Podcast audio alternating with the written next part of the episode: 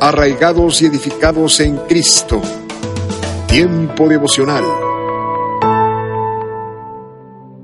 Viernes 9 de noviembre. Sufriendo al servir. Tú pues, sufre penalidades como buen soldado de Jesucristo. Segunda de Timoteo, capítulo 2, versículo 3.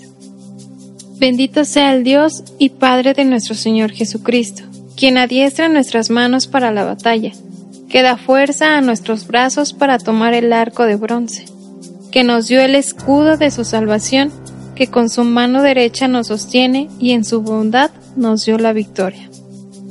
Permite, Padre, que entendamos que el Rey de Reyes, el capitán de mil, tu Hijo Jesús, dejó su trono de gloria y vino a pelear la batalla que ganó, pero la ganó desde la humillación de sí mismo, sin privilegios.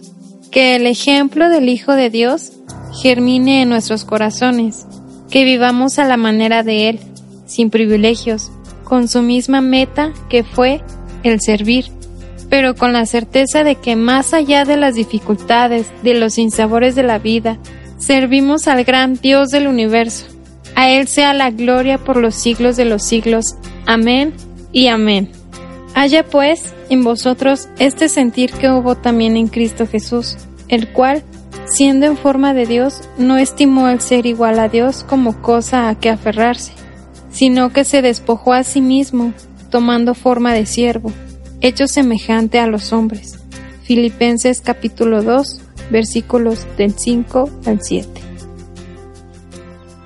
Señor, pedimos a ti que sea el ejemplo de Jesús el que nos haga entender y practicar su vida, una vida en obediencia a las órdenes de nuestro capitán Cristo Jesús, Señor nuestro. Amén.